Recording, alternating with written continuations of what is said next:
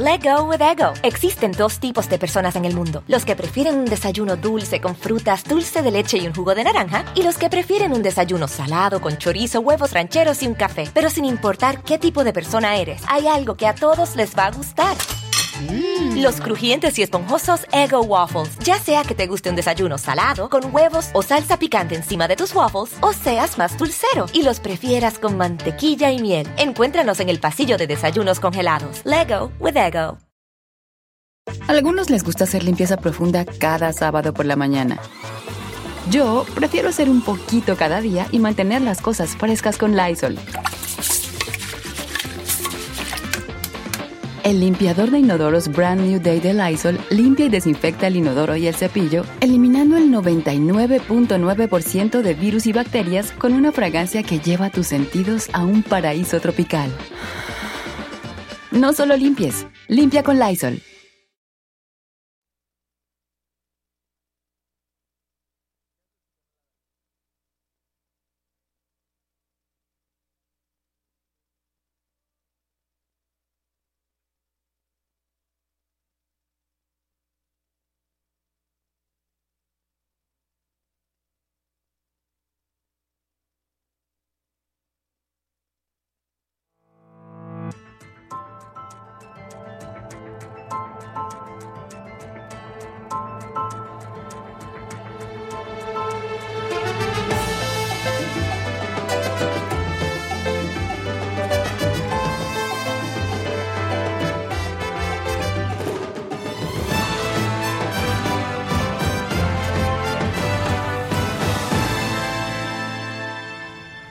Dijeron? ¿Grabados otra vez? ¡Claro que no! Claro 2 que de no. enero, 9 con 3 minutos, estamos en vivo. Feliz en el año, 2023. Maquita. Feliz año a todos, Feliz año. Dani, Feliz Pau, año, ¿cómo estás? Cabina. Feliz año, Cabina. Tenemos un hombre casado en la cabina.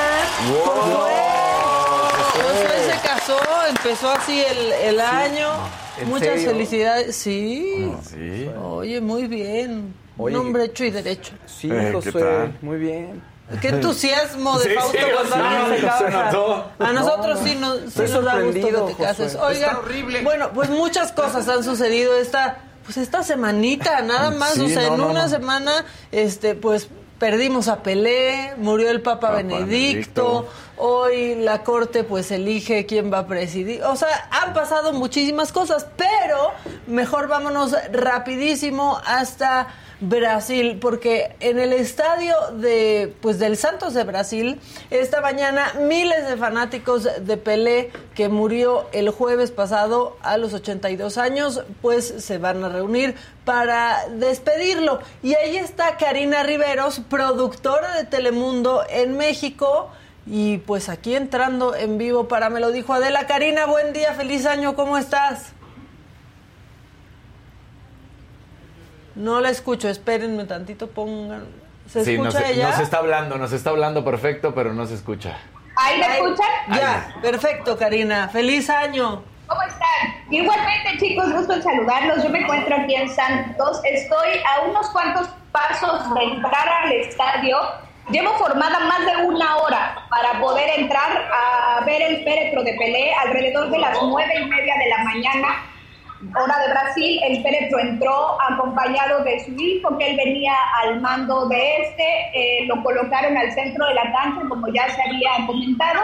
Y bueno, minutos después abrieron el féretro, le pusieron un velo encima a Pelé y ahí está, viendo cómo miles y miles de fanáticos se forman por horas para poder tener este momento. Solo se permite pasar al lado del féretro, tomar alguna fotografía o algún video y después desalojar el estadio. A nosotros como periodistas no nos permiten acercarnos a esa área y es por eso que bueno, tengo una hora aquí formada para lograr pues tener este acercamiento y poder ver de cerca cómo la gente está viviendo esto eh, aquí en Brasil. Miren, les voy a enseñar un poco las filas. Déjenme voltear la cámara. Miren, esto es lo que se vive aquí afuera del estadio. Son cantidades y cantidades de personas que están aquí pendientes. La entrada del estadio está aquí a mi espalda. O sea, Y bueno, como, cuánto te falta, Karina.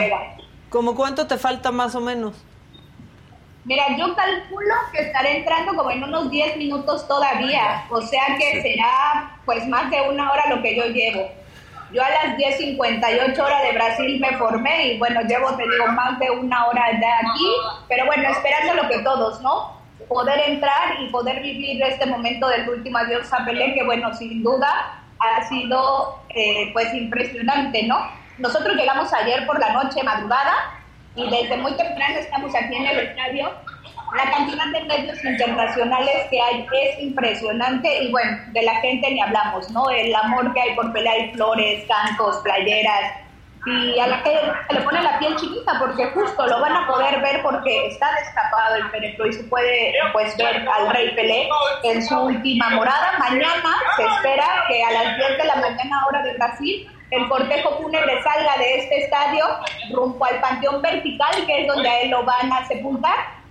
Antes estarán una parada en la casa de su madre, y su madre tiene 100 años y hasta el momento no le han informado que Pelé ha muerto, entonces pasarán por ahí y llegarán al panteón vertical, igual como un dato curioso, a él lo enterrarán en el piso 9. ¿Por qué el piso 9?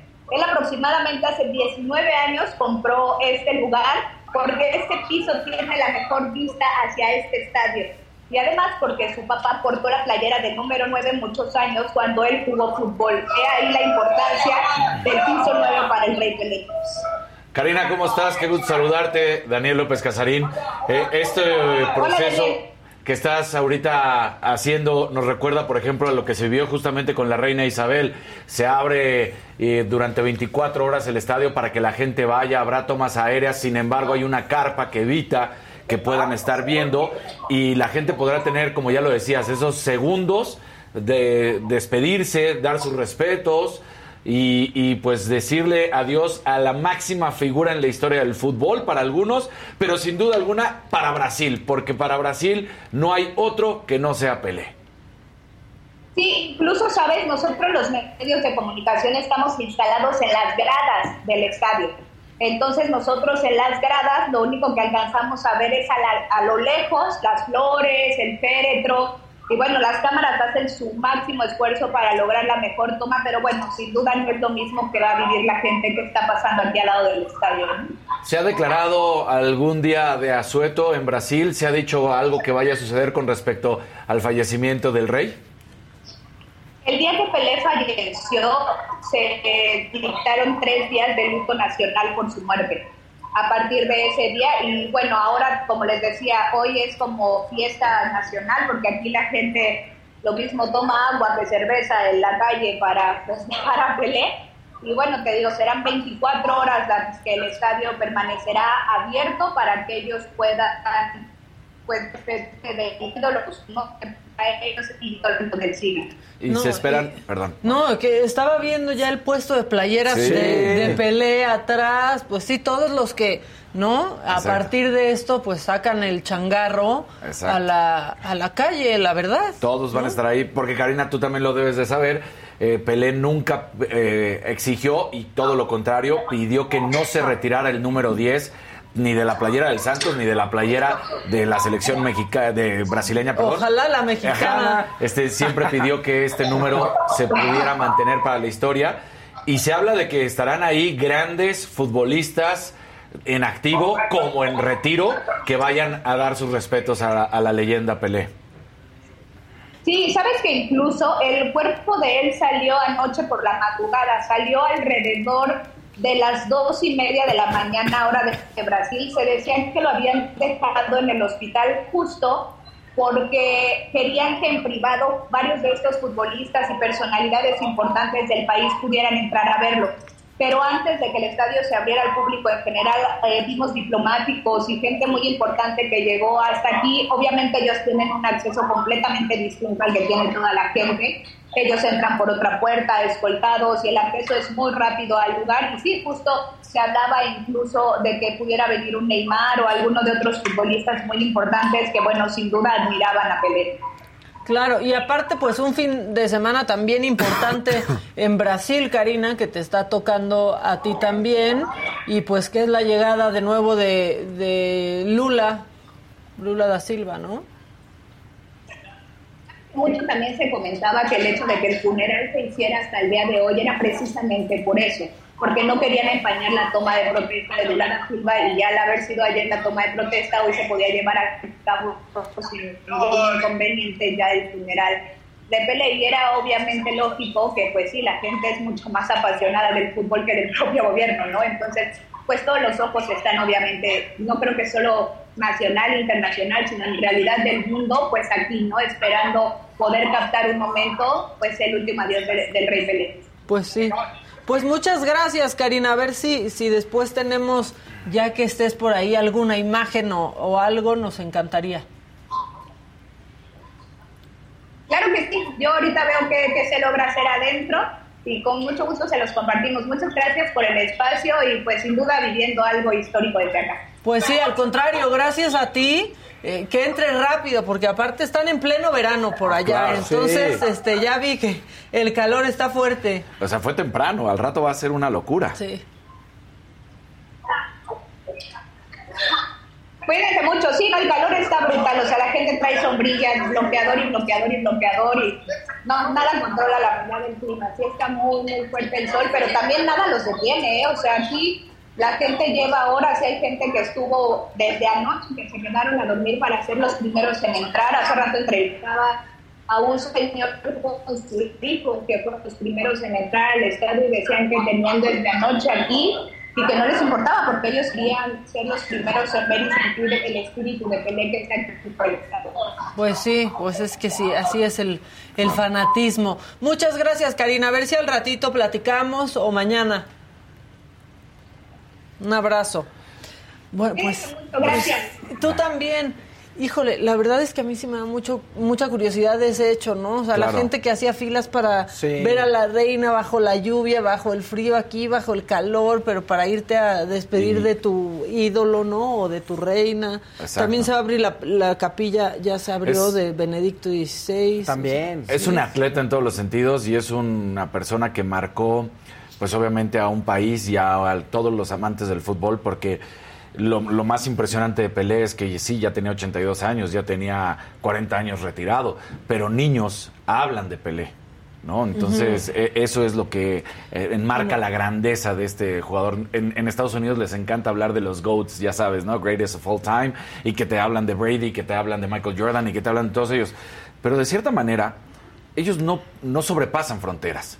O sea, ellos son locales. Porque el fútbol americano es de Estados Unidos. El básquetbol sí se juega también en Europa, ya sabemos, pero no, no logra ser de masas como sí lo es el fútbol. El fútbol es el verdadero deporte del mundo y, el GOAT, ahora sí, digámoslo así, el greatest of all time, sería Pelé, o en su defecto Maradona para los que les guste, pero, pero la gran diferencia, la enorme diferencia... de limpio. Es, es lo que quiero decir, la enorme diferencia, enorme de Pelé contra Maradona para los que amen más a Maradona o a Messi. Ahora es que Pelé fue dentro y fuera de la cancha un hombre cabal, honrado, espectacular en el fútbol en, como deportista. Y Diego, puedes hablar de él dentro de la cancha y también dentro de la cancha tuvo errores y tuvo trampas. Y, acabó hasta de mafioso en Nápoles, o sea, no, o sea, es otra, es otra historia. Yo vi, no sé si fue cierta la portada de un periódico en Brasil que decía, murió en Argentina, perdón, el tercer mejor jugador del mundo. Ah, no, no sé. No, puede ser esa ardidez. digo, eh, algunos tratan de... A ver, yo creo que siempre se va a querer comparar, como hoy mismo se quiere comparar con Cristiano y con Messi. E, ellos podrían ser un poco más, eh, pues, factible el hecho de la comparación porque están en los mismos tiempos. Pero no puedes comparar el fútbol de Pelé de hace 60 años con el fútbol de Maradona que siguió en los 80 con el fútbol de Messi y de Cristiano que se juega en los 2000 porque estos son verdaderos atletas. Pelé, por ejemplo, fue una aguja en un pajar y en una cosa de un universo donde no existían. Tú veías el cuerpo, la potencia física de Pelé y ya era adelantado a sus tiempos. O sea, Pelé era un atleta en todos los sentidos, físicamente era fuerte, era muy fuerte, era diferente a todos los futbolistas y jugaba a un ritmo que todos los demás no podían entender. de hecho, o sea, ver ahorita que medio todavía no arranca el año, ver videos de Pelé en YouTube Exacto. Ah, sí. es una gran Es una actividad. delicia. Eh, empiezan a ver Sí, sí, videos sí. ahorita de cinco goles que hizo antes Pelé que hicieran todos los demás, ¿no? Entonces, sí, sí, sí, están bien padres los recuentos y todo. la verdad es que Pelé sí. seguro, eso es, es muy morboso, pero si pudieras hacer una gira, digamos, de los restos de Pelé, seguro en todo el mundo habría En colas, todo el ¿eh? mundo habría Sí, colas. claro. O sea, Alguien es- llegaría. Sí, O sea, y aquí mucha en México gente. también todos estaríamos Bueno, ahí. Pelé tenía una relación intrínseca con México porque obviamente es donde gana el último mundial, su tercer mundial, donde además había dicho que ya no iba a jugar. Recordemos que después de Pelé del, del 66, de esos golpes que recibe brutales en Inglaterra, nacen las tarjetas. O sea, eso es tan, tan importante de Pelé que por él, por él, por Sí. cómo lo habían golpeado un mundial anterior, nacen las tarjetas, las amarillas y las rojas. Antes no existían. Y entonces, para el 70, que él ya no quería regresar, regresa, viene a México y además estrecha una relación con, sobre todo Jalisco y con Guadalajara, queda Sí. claro, donde, bueno, hay un amor brutal, eh, desbordado de esta ciudad de Guadalajara por, por Pelé. Y bueno, en México, porque de hecho. Ya sabes que en México nos encanta, Maquita, eh, Faust, decir que tienes un segundo equipo, ¿no? La selección mexicana y luego siempre vas con otro. Ajá. Pues sí, Las- porque si no, ¿quién nos queda? Exacto. O sea, si no, ¿qué Pero vamos a hacer en La el gran Mundial? mayoría de los mexicanos, su segundo equipo es Brasil y es por Sí. Pelé. Esa es la realidad. Oigan, Sí. yo tengo una foto, se la voy a mandar a Oscar. Digo, ya que andamos aquí, ¿no? De Pelé. No, un tío que jugó con Pelé. Ah, sí. Juan Bosco, que jugó con Pelé, que era mi tío que jugó en el América, mi tío abuelo fue. Este, y ahí le mandé ahorita a Oscarito la, la foto, pero me dio orgullo verla porque es del periódico y dice, en un partido nocturno en que se enfrentaron América y Santos, Pelé pidió que lo retrataran con quien lo tuvo encarcelado sin recurrir al foul artero. Ah, mira. Porque eso sufría Sí, mucho Pelé, claro, porque para, para lo tirarlo o para bloquearlo, Pégale. solamente lo tenían que Exactamente. golpear, Era la solamente única manera. golpeándolo. Digo, eh, ese mundial que hicimos del 66 no podía ni terminar de caminar Pobre. con la pierna derecha de, de la manera en que lo habían lesionado. La verdad es que eh, un hombre que marca y que siempre decimos, ¿no? Estos futbolistas que cambian.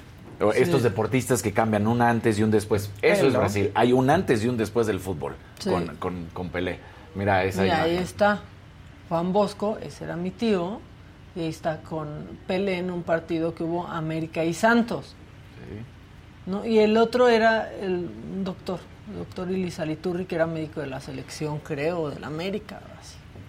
Pero ahí está, Pelé súper chavito. Vale, es ¿no? un chavito, sí, pero Sí. recordemos que Pelé es, es una trayectoria espectacular porque además Sí.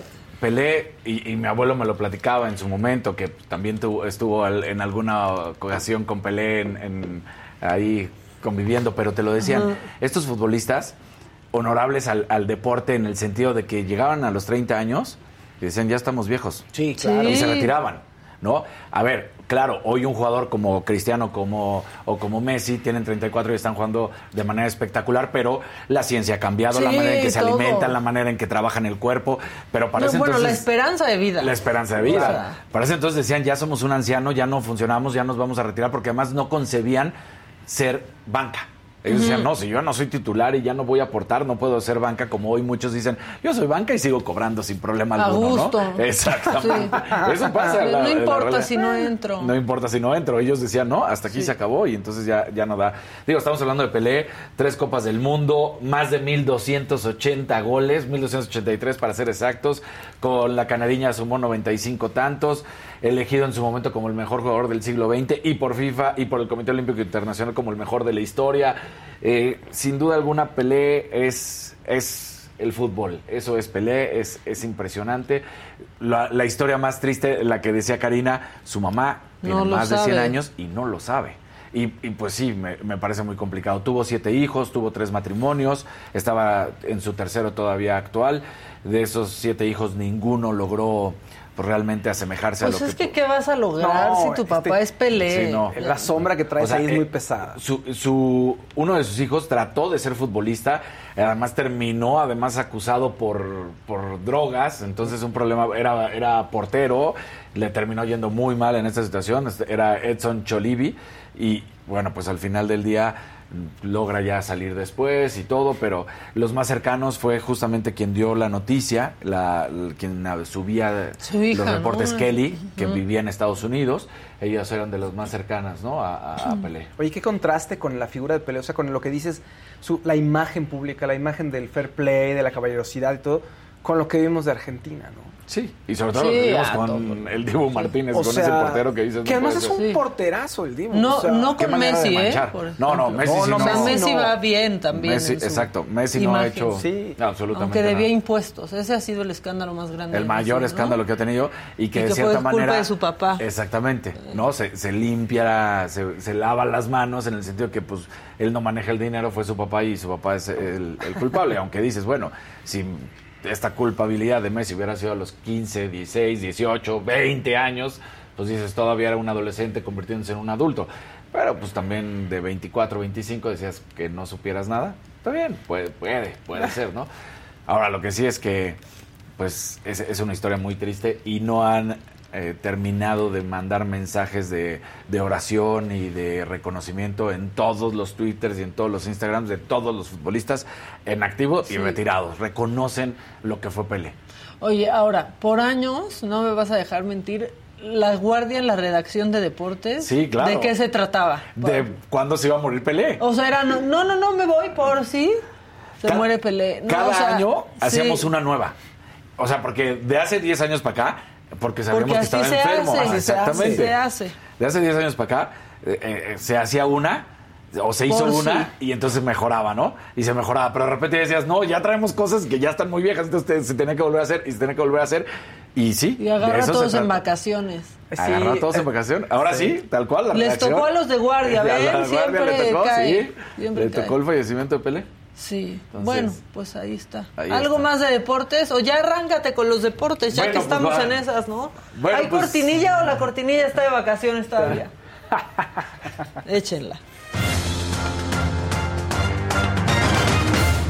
¡Lo ¡Lo amo! mi tía! ya, es que ya pusimos el audio de mi tía cuando no estaba, ya se quedó de aquí. Ya es un incidental. Muy bonito, además. ¿eh? No nos vayas a cobrar regalías, luego es bien así. Luego es bien así. Luego es bien así. Aquí el príncipe azul de mi tía. ya está. Listo. Eh, este. Cristiano Ronaldo, después de tanto. A ver, se está criticando a Cristiano Ronaldo porque él decía, eh, le sacaron audios recordándole de hace algunos años que decía: Yo no quiero retirarme eh, más que en el tope de mi carrera, en la cúspide, y pues eh, estar jugando en uno de los mejores equipos de Europa. Hoy firma eh, por Qatar. En su momento también le sacaron palabras de que pues Xavi ya estaba en Qatar y decía, no, ese juega eh, en Qatar, no tiene nada. Bueno, pues se va Cristiano Ronaldo. Tiene 38 años, se los va a cumplir en febrero. No hay ningún problema. Hay que entender que este hombre ha sido de los mejores futbolistas de la historia, el, seguramente de los dos mejores de la historia también de Portugal, porque bueno, pues eh, Eusebio y luego él, yo creo que supera a Figo y supera a otras figuras, pero Eusebio y él podrán ser comparados entre quién será el, el número uno y el número dos. Se va, y cómo no se va a ir. Digo, tiene un contrato por dos años y cada año eh, libre ya de impuestos y todo lo que va a ser, 75 millones de euros. Se convierte, por supuesto, en el futbolista mejor pagado en la historia. Va a ganar 200 millones de euros por estos dos años, 100 millones de euros y 100 millones ¿Qué de haces euros. con, con- O sea, encuentras la manera de No, gastarlo, sí me queda claro. ideas, pero, sí tengo ideas. O sea, me, me queda claro que encuentras la manera, pero es retórico, ¿no? Es que, ¿qué haces con tanto dinero? O sea, O sea, un ahora, albergue te sumerges Pero, en tus pero vamos a decir algo, ¿eh? él ya tenía mucho dinero. Tampoco creamos que, que apenas va a llegar a esa cantidad. No, claro. Esta cantidad brutal nunca la había tenido de, de- en un salario, pero él ya, eh, él ya tenía en estos momentos 400 millones. Pero, a ver, diría Jenny Rivera, ¿a cambio de qué? Sí. O sea, porque yo creo que él, como es, quisiera estar en otro equipo rompiéndola, ¿no? Más que solo estar ganando dinero. ¿o Se habla no? de que esta entrevista que le da a Pierce, el, este periodista inglés, donde además se rompe la relación con el Manchester United, donde ya de plano el Manchester United en- eh, está rota la relación de los dueños, los Glazer, con la afición. Dicen que han llegado solamente a dañar al equipo, no han ganado absolutamente nada desde que ellos lo compraron.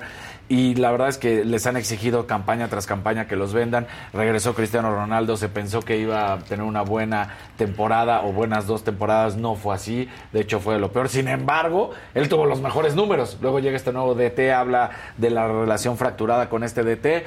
Termina diciendo el Manchester United, ah, sí, vas a dar estas entrevistas, hasta aquí llegó nuestra relación. Y se especuló que iba a estar en el Madrid, se especuló que iba a estar otra vez en Italia, en el Napoli, en no sé.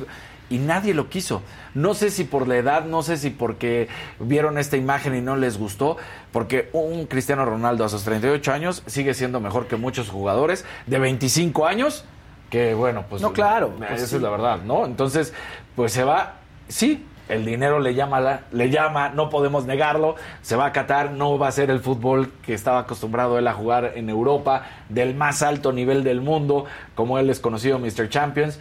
Va a ganar 75 millones de euros al año por Eso dos años y que además todo. es locura todo. Y además se especula que lo podrían alargar hasta el 2030 porque ellos quieren candidatearse para la siguiente años. de Europa, ¿no? O sea, Entonces, tendría el 45. pues sí. ¿Qué fue? O sea, casi. ¿Cuántos no se daba, años tenía Rafa Márquez? cuando jugó se fue a por- jugar. Ajá. Eh, O sea, cuando regresa todavía a jugar con el Atlas y con el León, 40 años. 40, 41. ¿no? 40. Sí, o sea, que de- Y Cristiano físicamente está mucho mejor Sí, que Rafa Márquez, sí. la verdad. Sí, sí, y que muchos otros, o sea, es- eh, por eso lo digo, en Y verdad. muchos otros de 20. Sí, Sí, claro, Es bueno. impresionante. Todavía la manera en que salta, los sprints que da, igual y sí, claramente ya no te va a aguantar estar corriendo todo el partido como cuando tenía 25, 30 años, pero sigue siendo espectacular. Impresionante lo que hace Cristiano. Bueno, 75 millones. El príncipe de Arabia Saudita, Faisal bin Turki, es quien pues va a estar apoquinando esta cantidad. Los derechos de transmisión, por ejemplo, ya de entrada empiezan a ver dónde se va a poder ver jugar a Cristiano. Pues los derechos de transmisión le pertenecen a Saudi Sports Company. Solamente ellos Ok. y solamente por ahí se puede ver. Entonces vas a tener que pagar si quieres ver a Cristiano Ronaldo. Y ya mucha gente está diciendo que sí van a querer ver a Cristiano Ronaldo. Va a poder jugar la Champions, pero la Champions de África, no la Champions de Europa. Seguirá siendo, pues, Cristiano Ronaldo, seguirá siendo el hombre. De hecho, eh, pues ahora en diciembre se, se hizo cómico de que le regaló Georgina un, un Rolls Royce de Navidad y entonces decía, ay, mi amor, muchísimas gracias por mi propio regalo. ¿Cuánto, ¿Cuánto me costó? Ay, pero eso Ah, es súper machista. Eso es porque, supermachista. Porque ella trabaja. Además y trabaja, tiene sus ella- empresas. pero Sí. espérate, ella nada más de posts, ella de post, de post, de post, gana 250 mil en dólares. redes sociales. Exactamente, así. Por post. Así, exactamente. De muy mal gusto ahí su comentario. Ya le Sí. echas a perder el regalo. Están tratando de hacerlo, están tratando de minimizar, lo cual me parece totalmente equivocado. Pero Cristiano Ronaldo sigue siendo un atleta y no dudo, no dudaría que juegue dos años y regrese a jugar a Europa a Claro. otro equipo y si le dicen, vente por este 100 mil euros, vaya. Y ya ahora sí se retire. O se vaya a jugar a Brasil o se vaya a jugar a alguna liga que le llame la atención. O sea, eso hizo, de cierta manera, también no se nos olvide, Zlatan Ibrahimovic. Este- Zlatan Ibrahimovic se está fue loco, a la. MLS, regresó y tiene 40 años y está jugando en el Milán. Entonces, Zlatan podría hacerlo. Está loco. ¿Has oído que habla en tercera persona? Sí. de- de- Zlatan está habla de Zlatan. Zlatan. Y entonces Sí. dije, Zlatan es un partido Cuando para le que dio entre y COVID, gane. dijo, vacúnense, porque Zlatan puede aguantar, pero ustedes no. Ah, pero, Sí, así. Oye, pero además así de, está viendo el partido, Zlatan debe de entrar ahora y meter gol y ganar. Y Pero lo y- hace. Sí, es lo- me queda más miedo también. O sea, Entonces, bueno, va a estar eh, entonces jugando en la Saudi Pro League. Su equipo ahorita es el Chale. segundo, está eh, que es Al Nazar, está por debajo de Al Shabab, Ya, que es pues ya líder que con se lo 25 traiga el. América. Pues sí podría si tendría si tuviera la lana, Sí, la cual no la por tiene. eso. No, pues no. Entonces, bueno, ¿Quién pues, sabe? El América es muy poderoso. ya, Ya estoy no- muy americanista este ya andas- 2023. Sí, sí, sí, sí. Maca, te regresó la fiebre No, americanista. No, no. No más porque vi la foto de mi tío que jugaba en América. Pero bueno, ahí está Cristiano Ronaldo. Y también se, pues, se estrenó la Kings League. ¿Qué es la Kings League? En pocas palabras, un torneo que organizaron Ibai Llanos, este streamer mega famoso, mega exitoso, español, que la ha roto en todos los sentidos, y eh, Piqué. Eh, Entre ellos dos, un día hablando en un streaming, decidieron crear una liga. Es un fútbol 7. Ah, ok, ok. Es, es un torneo Ya. de fútbol 7. Sí se está generando ganancias, sí le están pagando a sus equipos y bueno, decían, es que tenemos que renovar el fútbol, es que tenemos que hacer cosas, cosas que además la MLS en su momento decidió hacer, por ejemplo, decidió quitar los penales, recordarán, y el famoso shootout. Ah, eso está. Que, que luego que no terminó por jalar y dice que regresó. Entonces, este torneo, el fútbol 7, pues ya eh, tienen a una gran estrella mexicana, Javier el Chicharito Hernández. Va a estar ahí, debutó, pero debutaron con derrota, perdieron 4 a 2 ante el Science. Y pues eh, Raúl Tamudo, este jugador español también, que en su momento fue muy importante, pues eh, está en el Science. Así que esto va a estar sucediendo. Son 12 equipos donde estarán jugando streamers y exfutbolistas algunos todavía en activo, como sabemos el Chicharito, pero la MLS ahorita está en su descanso. Y entonces esta es la primera edición de la Kings League. Entonces, 11 jornadas que se van a disputar los domingos, jugándose 6 partidos consecutivos, van a avanzar y luego van a jugar como un estilo de round robin y así. ¿Quiénes son los dueños de los equipos? Ibai Llanos de Porcinos, Iker Casillas de 1K, Sergio Cunagüero de Cunisports. The Gref, que es el presidente de esta liga, Science, que ese es un streamer, ¿no? Eh, Gerard Romero de Gigantes, Persita, Juan Guarnizo, Rivers, Spursito, Adri Contreras, ex Bayer y DJ Mario. Eh, estos son los streamers contra los exfutbolistas Pero hay... y algunos futbolistas y streamers que estarán jugando. Está padre que haya muchos futbolistas, ¿no? Porque saben cómo funciona. chicharito ahí. ahí raro, Entonces, bueno, pues es un futbolito 7 de 40 minutos, lo que ya se juega en fútbol 7, así tal cual. Entonces, pues algo tratando de hacerlo diferente, divertido, buscando... Pero más marketing, ¿no? Más marketing, claro. ¿No? Tratando de hacerlo divertido. El del centro, para quien no conozca, es el Llanos. Ajá. ¿No? que cómo hace enojar a muchos periodistas. ¿eh? A muchísimos periodistas. entrevistas a él, pues porque las está pidiendo. Eh, claro, o sea, porque él, entrevistó a Lionel Messi cuando se va al, PSG y ah, justamente hubo un par de periodistas españoles que decían, ¿este qué le pasa? Sí, ¿cómo no hay puede que tener envidias, muchachos. Pues, pues, ¿Cómo puede ser? Pues porque es un streamer súper exitoso, porque tiene cientos de millones de seguidores y porque lo pidió, lo trabajó y lo consiguió, así de sencillo. Sí, la verdad. ¿no?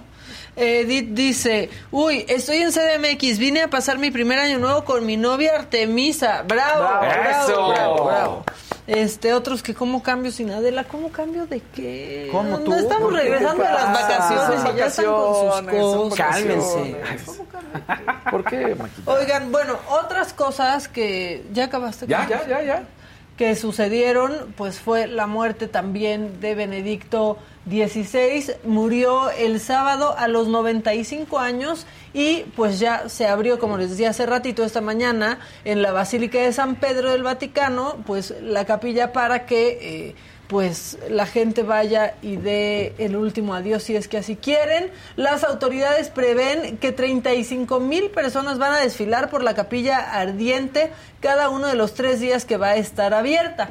El jueves por la mañana se va a celebrar el funeral y para hablar pues de la trascendencia del Papa emérito, eh, que aparte es la primera vez que un papa va a oficiar la misa, ¿no? De otro papa, pues está Bernardo Barranco, sociólogo y experto en religión. Bernardo, buen día, feliz año, ¿cómo estás? ¿Qué tal, Macabo? Buen año, muy bien, a tus órdenes. Igualmente, oye, pues a ver, ya estábamos esperando esto, el Vaticano había pedido, ¿no? Eh, públicamente por la salud de Benedicto XVI, finalmente muere este fin de semana, pero las reacciones de la gente han sido pues súper variadas. Pues sí, eh, porque es un personaje muy controvertido el Papa Benedicto XVI, es un personaje que eh, fue prefecto de la Sagrada Congregación de la Doctrina de la Fe. Déjame recuperar el aire. Ah, eh, es un que significa el Santo Oficio, es, decir, fue el censor del Vaticano. Y eh, fue el censor del, del pontificado de Juan Pablo II, que fue un pontificado conservador, y que le tocó reprimir, si podemos usar esta expresión, a los teólogos de la liberación, le tocó reprimir a los teólogos y teólogas feministas, a temas de, eh, apertura a la diversidad sexual, a temas de celibato. Entonces, eh, le decían el Rottweiler incluso, de, Juan Pablo II. Y en ese sentido, eh, no, gustó a muchos. Tampoco era un personaje carismático. Eh, Benedicto XVI eh, fue ante todo un intelectual, un hombre de escritorio, un hombre de gabinete, de estudios, de debate, de, colegio, de, clases, maestro, profesor, pero no era un hombre de masas, no era un hombre mediático, a diferencia de Juan Pablo II, que era un personaje que arrastraba multitudes, que era carismático, que era político. En cambio, Ratzinger era más bien tímido. Sin embargo, Ratzinger fue el intelectual orgánico, por así decirlo, de Juan Pablo II. Es decir, fue la materia gris que estuvo detrás del pontificado de Juan Pablo II. Entonces, por eso es que hay como em, em, posturas duales frente al Papa Benedicto XVI. Hay posturas, eh, digamos, muy contrastantes. Probablemente lo más rescatable que pueda tener el pontificado de Benedicto XVI es paradójicamente la renuncia, es decir, seculariza la función de un pontífice al decir, ya no puedo más, estoy rebasado, ya no tengo la fuerza de poder eh, administrar, de poder dirigir, de poder controlar, ya no tengo la, la fortaleza de la autoridad de poder resolver los grandes problemas y por lo tanto me retiro, doy un paso atrás. Y eso creo que me parece que es, si bien no es el único, porque hubo un tal Gregorio II en el siglo XIII que renuncia, pero lo interesante aquí es que en la historia moderna y contemporánea, los papas morí, eh, enfermaban hasta que morían. El caso extremo, recordarás, a, Juan, aunque eres muy niña, Juan Pablo II. Juan Pablo II, pues con el Parkinson, con la bola de enfermedades que tenía, apenas si podía hablar, apenas si podía caminar, y uno decía, ¿cómo es posible que siga dirigiendo la iglesia? Una persona así ya no puede dirigir nada. Entonces creo que ese es un elemento interesante del pontificado de, eh, de, Benedicto XVI. Que eso se veía como algo, ¿no? En ese tiempo casi heroico, pero hoy con el paso de los años dices, pues, ¿por qué quería seguir ahí? ¿Cómo podía y cómo podía seguir en funciones, no? Claro. Eh, sí, yo creo que sí es importante el, el, esto, mundanizar.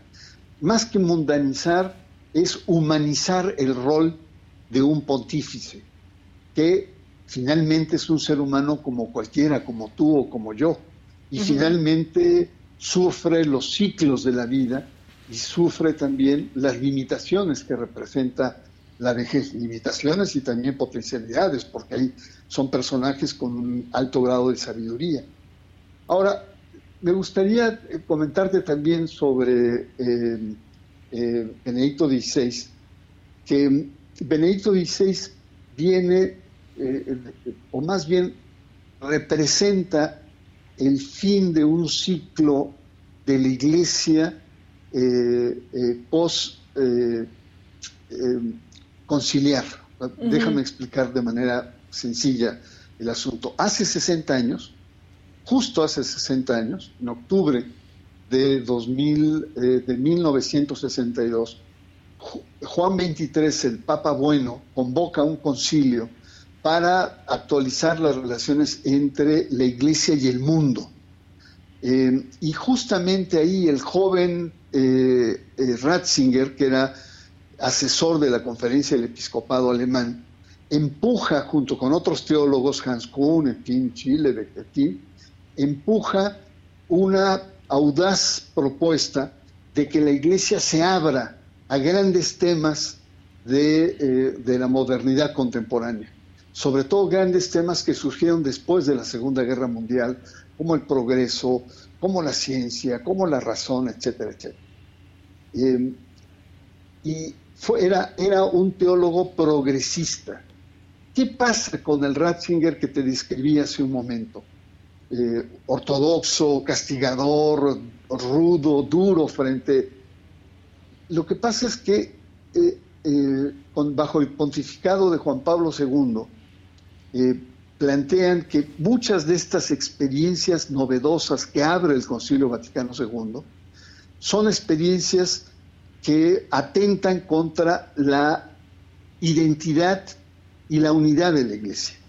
Por ejemplo, el tema del marxismo, la sociología marxista en la teología de la liberación, que lleva pues, a que muchos católicos, incluidos sacerdotes, sean guerrilleros. Está el caso de Camilo Torres en Colombia, un cura que toma las armas y se enfrenta para liberar o para eh, eh, la justicia social o estar en favor de los pobres.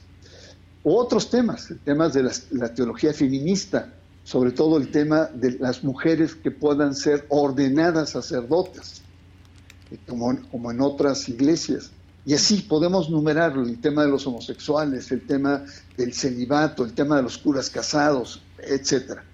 Entonces, lo que plantea junto con Juan Pablo II es poner fin a esos experimentos que lo que están haciendo es que la iglesia esté perdiendo identidad y ese joven Ratzinger que se abría al mundo, el, el Ratzinger papa o, el Ratzinger asesor de Juan Pablo II lo cierra y más bien reprimen todas esas experiencias. Entonces es muy interesante poder entender el personaje, pero desde una perspectiva amplia en medio de una gran crisis que está viviendo la Iglesia Católica, hay que decirlo, desde el concilio para acá, hay una pérdida de, fuerza y que se ha acrecentado pues, con todos los escándalos que hemos visto, los temas de pederastia, los temas de, escándalos eh, económicos, lavado de dinero, eh, cercanía con, sectores del crimen organizado, de la alta curia, las luchas de poder, en fin, una serie de cuestiones que han hecho que la, iglesia esté en una crisis severa. Y es una crisis que evidentemente eh, le explota en las manos a eh, Benedicto XVI y es lo que le hereda a el Papa Francisco. Así es que, pues sí, un personaje de claroscuros, un personaje de etapas, un personaje de ambigüedades, pero finalmente responde o refleja lo que es la iglesia contemporánea en, estos tiempos, en los últimos 60 años. Sí, y de pronto de contradicciones, ¿no, Bernardo? O sea, yo estaba, pues me puse a leer un poco sobre este documento del balance del, del horror y, y leerlo, pues justamente acaba en, en, horror, ¿no? Describiendo estos presuntos casos eh, de pederastia en la arquidiócesis de Múnich, por ejemplo, ¿no? En donde se le acusa a él de no haber hecho absolutamente nada en específico en cuatro casos mientras él era papa.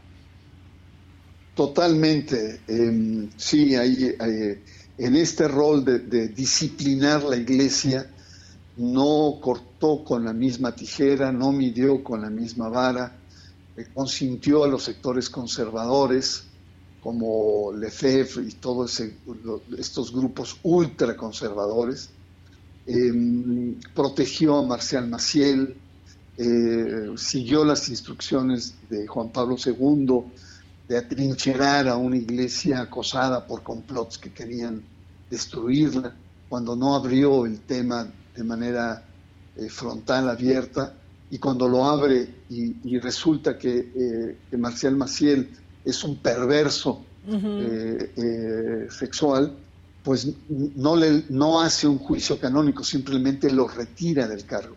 Sí, tiene muchos aspectos.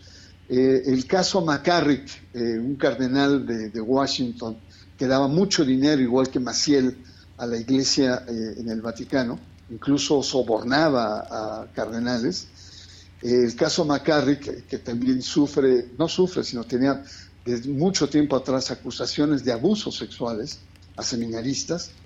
Eh, Francisco eh, manda hacer una investigación y, esa investigación es interesantísima porque plantea los niveles de complicidad que van desde los más simples en las iglesias locales a eh, la curia romana, y hasta los propios papas se ven implicados. Juan Pablo II lo, erige cardenal en Washington cuando había muchas dudas sobre su comportamiento y sus abusos sexuales. Hay un nivel de responsabilidad. Es tolerado por Benedicto XVI hasta que, en el caso, le explota a Francisco.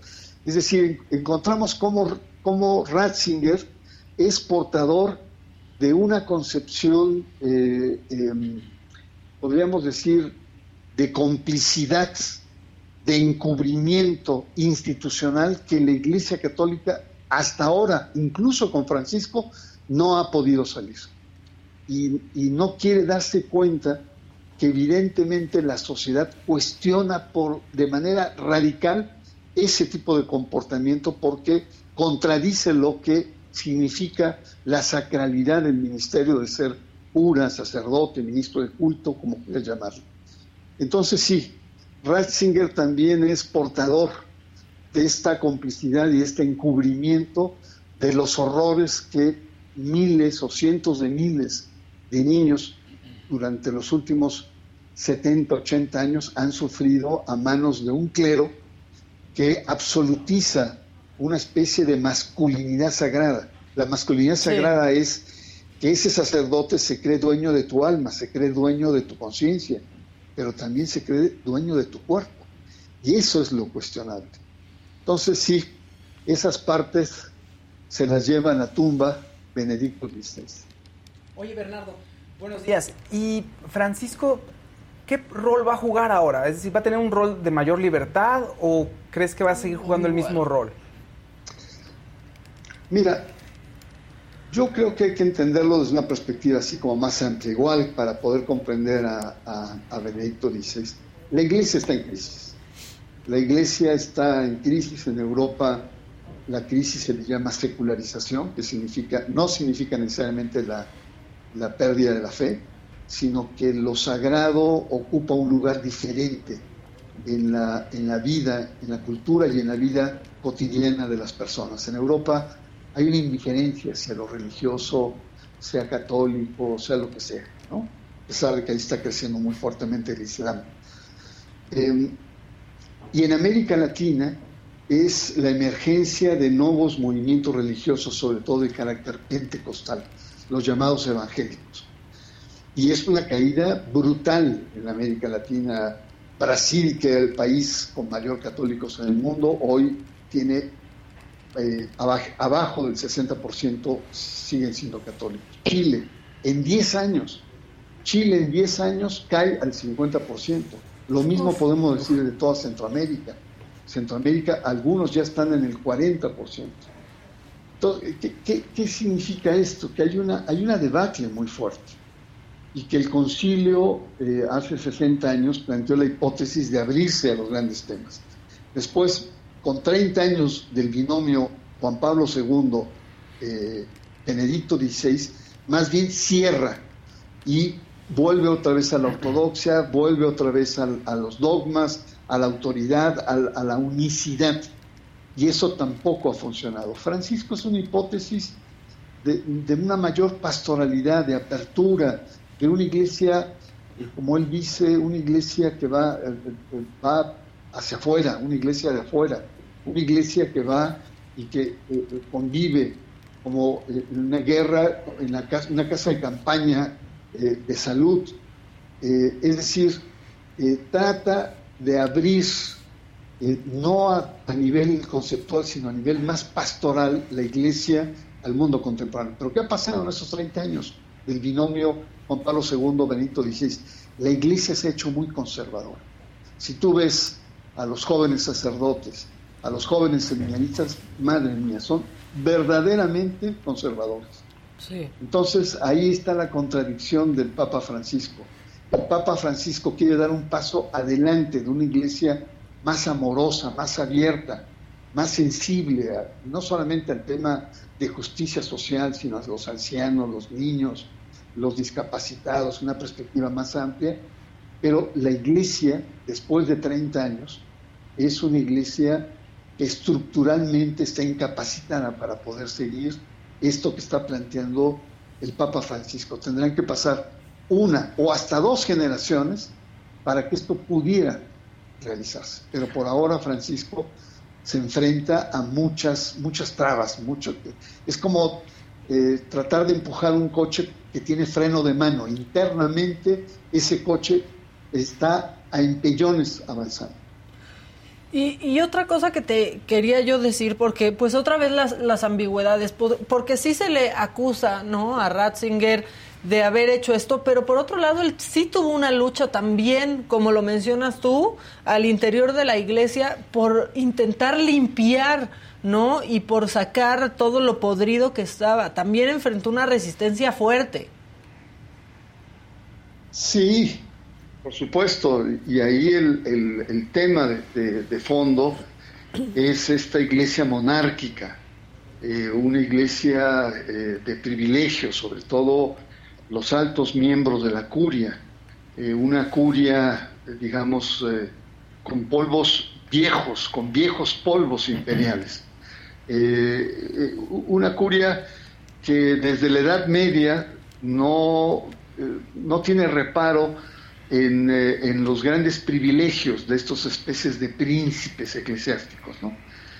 Y por supuesto, los escándalos financieros eh, muestran pues eh, la debilidad por el poder y el dinero que tienen estos altos jerarcas y que no es solamente de ahora, viene de los años 80 con eh, Marcinkus o el asesinato o supuesto suicidio del banquero Calvi, de los vínculos con la logia Pidus, por ejemplo, eh, con los vínculos de, de, tanto con sectores amafiados masónicos, según lo que se plantean las investigaciones, como con sectores de la mafia.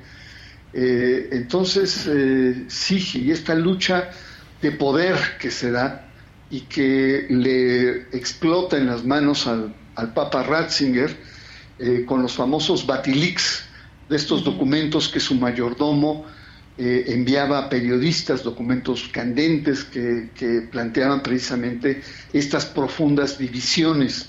Eh, no solamente eran divisiones económicas o visiones políticas que tenían los altos jerarcas, sino también lo que se llama el lobby gay, que en la iglesia pues el, el, manejo de lo homosexual no es sano.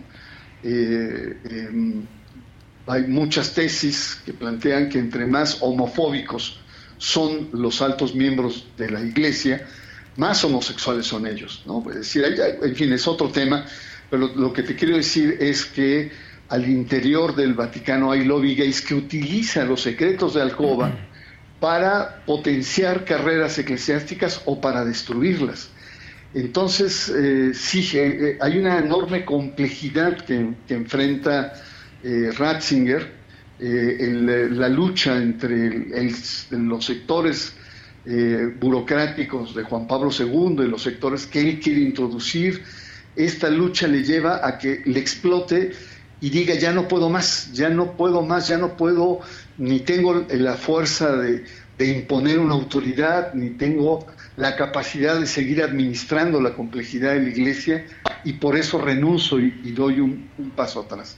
Entonces, sí, todo este, toda esta complejidad eh, que vive Ratzinger, pues es la complejidad de la iglesia, que se traduce pues en una biografía, si no trágica, pero sí compleja, contradictoria y como bien lo, lo señalas, muy ambigua.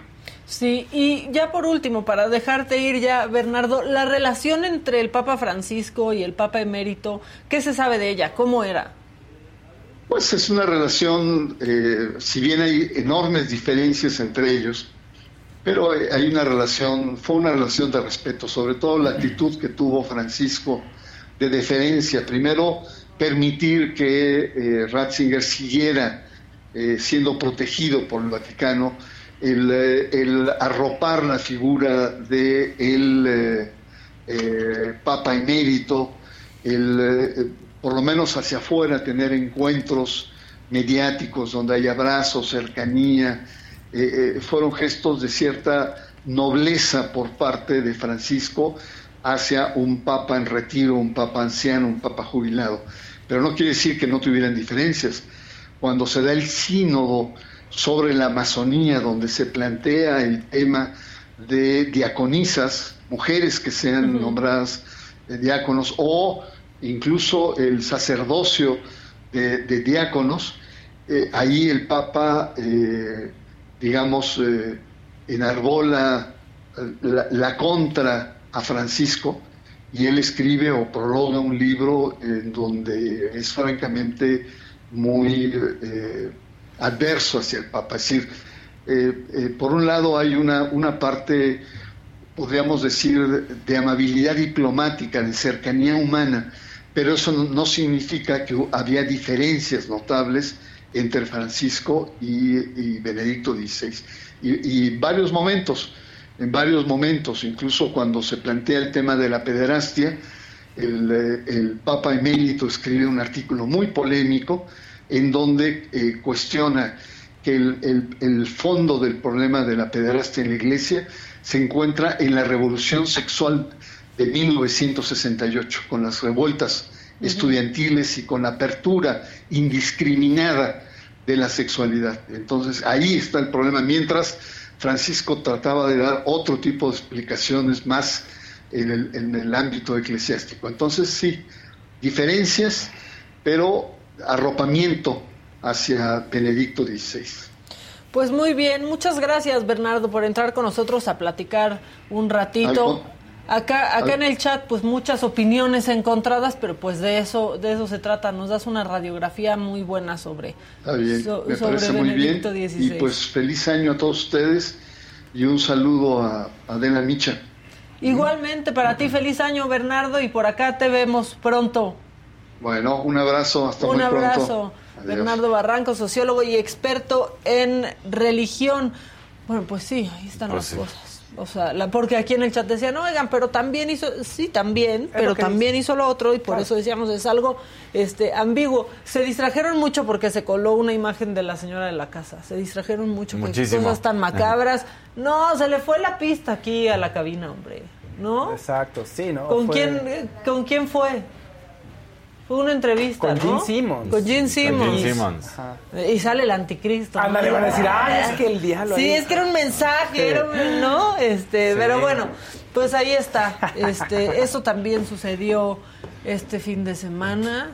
Este, pues un fin de año. Vivian Westwood también, ¿no? la diseñadora. Barbara Walters. Barbara Walters, esa fue Sí, uno de los principales pilares del periodismo en Estados Unidos. Además, la primera mujer que tenía un noticiero, ella, conduciéndolo, ella, claro. en Estados Unidos. Rompió con todo. Importantísima. La entrevista que le hizo a Trump, bueno, la entrevista que le hizo a Fidel Castro, hay grandes, también búsquenlas en YouTube, hay grandes piezas de Barbara Walters, pero la de Trump es una joya. Sí. Sí, sí. Bueno, ¿qué? Nos vamos a las entrepiernas de Fausto. O sea, del Papa a las ah, entrepiernas de Fausto. Perfecto, porque eso es la vida, contrastes. Sí, claro.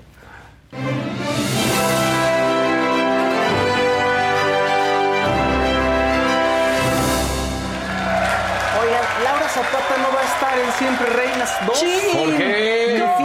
Que se reina todo. O sea, ya no va a haber Siempre Reinas. Pues yo creo que ya no, supongo que no. O sea, todo el mundo acabó ahí. Todo el mundo salió peleado o embarrado en esa producción, al parecer. Sí, pero pues yo creo que no va a haber. Pues tienes estas, estas protagonistas fuertes. Lucía Méndez dice, yo no voy a estar. Y Silvia Pasquel dice que, digo, y Laura Zapata dice, nosotros tampoco vamos a estar. Y tampoco Lorena Herrera. Entonces como que nadie quiso estar, porque parece ser que una, o sea, Lucía Méndez dice, yo no voy a estar, y tú esperarías que las otras dijeran sí, ¿no? Pero yo creo que al mismo tiempo todas dijeron, no vamos a regresar. si no está Lucía, yo no estoy. Claro. Pues, porque no, va a pegar. ¿Y entonces cuáles reinas son las nuevas reinas? No, bueno, podrían ser, pues ¿eh? Otras reinas. sí, podría haber la posibilidad de que retome la producción, no, no se ha hecho oficial nada, pero yo pues apostaría que no va a haber. En fin, dice Laura Zapata que es probable que haga algo con Silvia Pasquel y Lorena Herrera. O sea, no, ah. están muy ocupadas. No hay nada claro, pero que querían hacer quizá una obra de teatro, algo juntas, porque se llevan muy bien, ¿no? Ay, sí, las chingonas. Exactamente. La, abordaron ahí en el aeropuerto varios este, periodistas y le hicieron, obviamente, preguntas sobre qué opinaba de pues, las acciones legales que Lucía Méndez tomaría si siguen hablando de ella.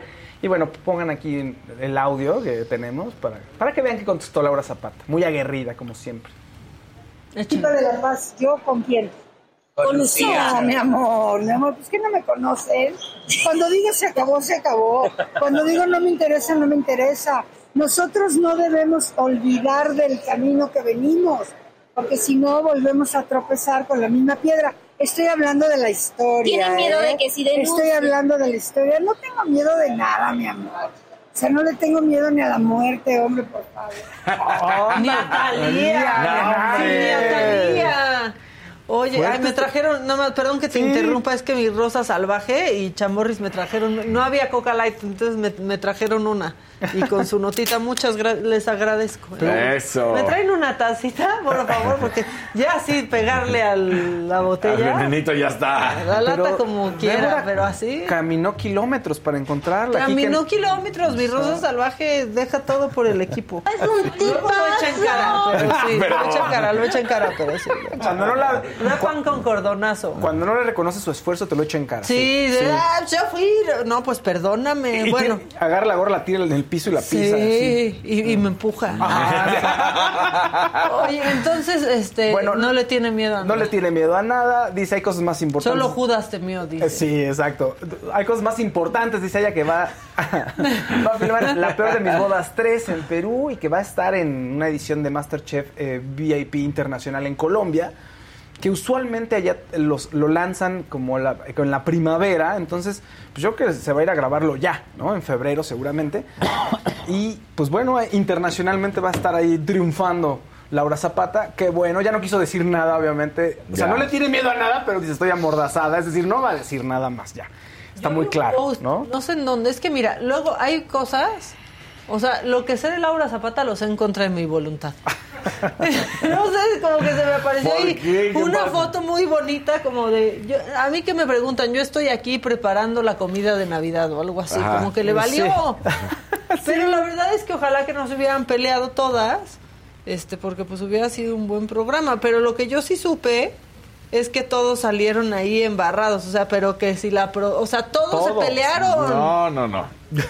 No como aquí que todo es alegría y felicidad. Aquí todo es Yo amor. espero que Lorena Herrera y su marido sí estén tranquilos, ¿eh? Y que no haya sido cierto eso de que la buscaba y, y que- y no tenía tiempo para él, ¿te acuerdas? Que siempre, Ah, "Oye, la amor, seguía y la seguía y Vamos a pasar tiempo sí. juntos. Uy, no. No se No, puede. tengo que ir al gimnasio. Uy. Uy, no, voy aquí al Oxxo. No, pero luego ahí tuvieron muy bonita una, como una cena ahí padre y se, y se quieren mucho.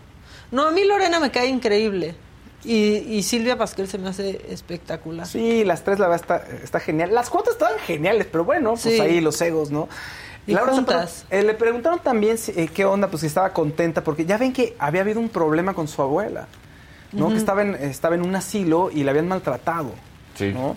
Pero pues ya cayó en estos días este, la, la enfermera asesina, así le decía a ella, ¿eh? Entonces la enfermera que, Ay. ma- que estuvo, participó en estos supuestos maltratos, bueno, pues que ya eh, está, está detenida, entonces estaba muy, eh, ahora sí que dice está contenta porque la justicia va, va a tomar su curso, Pues qué bueno. ¿no? Y, pues, y se va a ir a trabajar y tiene mucho trabajo y está genial, Milagro Zapata. Oigan, eh, fíjate que Brad Pitt eh, volvió a ser, eh, pues ahora sí que objeto de, de crítica. ¿Ah, de Brad sí? Pitt. Sí, Courtney Love, la cantante Courtney Love, ex esposa de Kurt Cobain, dijo en un podcast que Viuda Brad de Pitt, Kurt Cobain. sí, ex esposa de Kurt Cobain, sí, que la había, Brad Pitt la había bloqueado de- de- en la película del Club de la Pelea. Ella iba a ser el personaje de Elena Bonham Carter y que Brad Ay, Pitt, no ¿qué pasó manches. ahí? O sea, es Elena Bonham Sí, Carter. por favor, no me vengas. Pues mira, dice ella que Brad Pitt estuvo diciéndole, oye, quiero hacer la biografía de Kurt Cobain, por favor, déjame. No, Brad Pitt, no, larga. O sea, que lo trató mal, sí le dijo como, ¿tú qué? ¿No? O sea, vete, lárgate, casi, casi. Y entonces que Brad Pitt, pues agarró y dijo, ah, sí. Y en la película le bloqueó el camino y que ella no participó en la película gracias a él. Y que estuvo Brad Pitt mucho tiempo, dice casi, casi hasta hace dos años, insistiéndole que quiere hacer la biografía de Kurt Cobain y que él quiere eh, ser Kurt Cobain, obviamente, ¿no? Ajá. Entonces, pues bueno, ay, mira, Brad Pitt aquí no, ahora sí que no Pero fue... son las palabras de ella. Sí, mira, a lo mejor sí la acosó en el término que estuvo fregando todo el tiempo por teléfono, por mensaje, ve tú a saber. Ajá. Seguramente sí. Esto se suma un poco a lo de Angelina Jolie. No es tan, tan aparatoso, ¿no? Como la, la agresión que Angelina Jolie dice que sufrió a manos de Brad Pitt, ¿no? La violencia que sufrió. Pero ahí el nombre de Brad Pitt empieza a sonar. Todavía no hay repercusiones, pero vamos a ver qué tal le va, a ver qué ocurre con el juicio y a ver qué pasa con la imagen Claro. de Brad Pitt. ¿No? Se acaba de estrenar eh, Babylon, una pe- película musical de Brad Pitt. Es lo nuevo, insisto, pues le está yendo bien hasta ahorita. No, no es lo taquillero, porque Avatar está rompiendo con todo. Pero, insisto, vamos a ver qué onda con Brad Pitt, a ver qué pasa. Shakira, Shakira este, le manda un mensaje bonito, la verdad, de fin de año. Ay, conmovedor. fuerte, ¿no? Sí, fuertísimo, ¿no? Pero pues, ¿qué podías Aunque esperar? me lastimen, sigo creyendo en el amor. Es que claro, pues es que ha pasado poco tiempo también, pues no va... ¿Cómo no? No, no bueno, se va. para Piqué no, ya Piqué ya anda en otras cosas. Bueno, él, él es otro, sí, él salió rápido de ese asunto, pero pues Shakira no. Entonces, lo que ella dice en su mensaje de fin de año, entre otras cosas, dice, nuestras lágrimas no son un desperdicio, riegan el suelo donde nacerá el futuro y nos hacen más humanos, para que en medio del desamor se pueda seguir amando. Entonces todo el mundo, sí, Shakira, bravo, ¿no? Todos los corazones rotos de fin de año, pues estaban muy contentos. ¿Eh? Pues ¿Qué sí, tal? pero sí estuvo fuerte el recargón. Sí, como Bueno, no, así no, de. ah, toma. Muy fuerte el recargón, pero lo ha manejado bien. Yo espero que esto sane y que haga un gran disco y siga su vida y que se vuelva a enamorar y que haya más canciones. Así, más canciones de desamor. ¿De desamor? No, no le deseo lo peor a Shakira, lo mejor se lo deseo. Pero cuando Pero que tiene- escribiendo de Sí, desamor. exacto. Cuando truena y le pasan cosas, escribe grandes canciones. Son las mejores canciones siempre. ¿A poco no? Bueno, eh, bueno Bárbara Watts ya lo había mencionado, Maca, eh, falleció, esta gran reportera, tenía 93 años, ¿no? Empezó en 1961 haciendo pequeños segmentos para dedicados a la mujer, ¿no? De cosas que hacían las mujeres y mujeres importantes. Y después en 1974 en NBC se vuelve copresentadora de noticias, que ese es el primer paso. Y para 76 en ABC pues ya tiene su programa de noticias. ¿no? Una, y ahora sí que en paz descanse Barbara Waters, 93 años, pues eh, murió Sí, en sí. paz con sus familiares, no, no hay mucho más que decir a esa edad. ¿Qué, pu- qué- qué Que puede bueno, pasar? no, Pues, no fue una enfermedad, cualquier no sufrió, simplemente. Pues mira, los- una enfermedad, pues lo que, lo que viene Pues con sí, la edad, claro, ¿no? con la edad. Que yo no. me rehuso a creer esas cosas que dicen las tías que se van de tres en tres. Pero sí, pero pues sí. Pero pues. O Sí. sea, Bárbara, Pelé. Pelé y Benedicto. Benedicto. Y yo dije, y Vivian Westwood, pero ya alguien me dijo, no, pero no está en el mismo calibre. Un compañero me dijo, cuando Uy, estábamos haciendo bueno. como la lista para una cosa de chamba. Ah, sí te dijo. Sí, no. dijo, Bueno. no, no, falta otro, falta otro. Oigan, no. Benedicto. Siempre dicen eso. Sí, No sé. eso, eso eso es dicen. de hace años. Pero Hace yo me años. rehuso a creerlo, dicen las tías, mis, mis tías. Ya no voy a decir nada de mis tías. Las acabo de ver a todas de Navidad.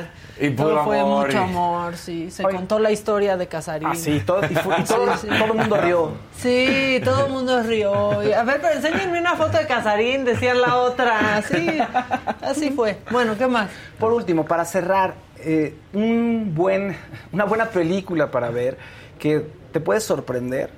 Es una película que se llama Mega. No sé si la han visto, que es de una Ah, muñeca. no, espérate, esa se ve brava. Sí, sabes que Para mucha los gente que les dé llegó miedo. este, diciendo, ay, va a ser una porquería. Y dice, ¿sabes qué me sorprendió? No está, o sea, no está tan mala como puedes esperar. Al contrario, ha generado muy buen sabor de boca. Se llama Mega en la película. Entonces, si quieren irla a ver, es acerca de una muñeca de inteligencia artificial. ¿No? que desarrolla Es un robotito, un robotito, No, no no.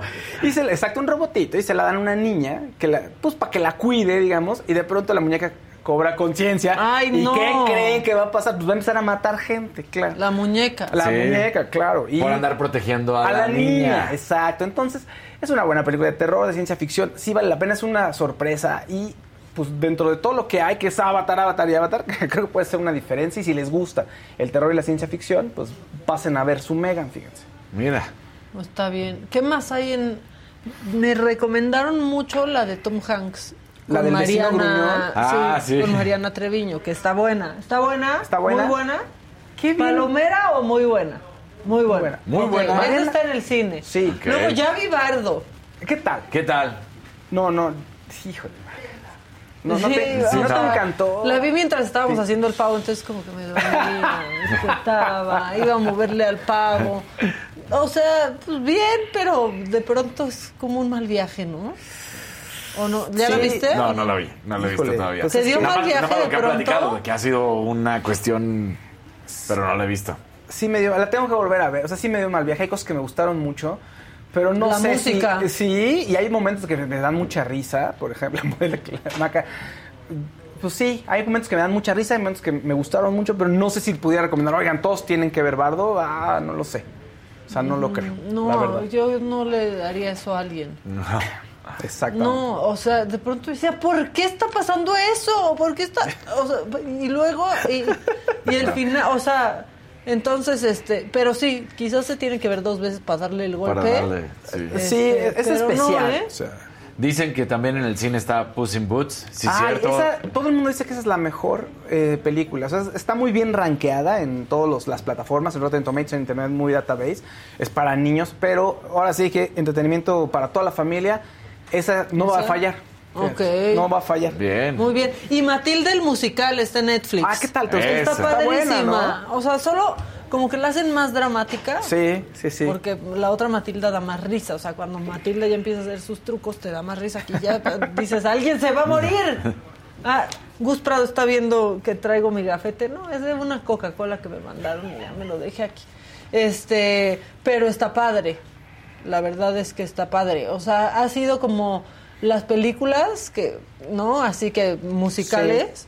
Que Sí. creo que han sobrevivido al cambio, ¿no? Como, o sea, The Prom que fue horrible, como Cats que fue horrible en película. no, bueno, o sea, de lo James. Corden destrozando, Destrozando. todos los musicales cuando los hacen película. Este, Mamá- desde Mamá Mía, yo creo que no me gustaba una película, ¿no? Hecha musical. Al- Sí. Ahora está interesante que sea en Netflix, ¿no? O sea, que la puedan ver ahí, está padre. Está padre. Los niños están padrísimos. Sí. Y Miss Honey, pues ahora hace enojar a muchos porque Miss Honey ahora es de raza negra. ¿No? Y todos de ¿cómo? Supérenlo, supérenlo. Supérenlo. Supérenlo. Trabajen con eso. Pero bueno, ¿quieren macabrón? Es que ya llegó Gus Prado, entonces en una de esas que guardamos macabrón. ¿Me he hecho el macabrón rapidísimo? Ah, Me he hecho el macabrón rapidísimo porque Gustavo es Así un lo caballero. La que sigue, por favor.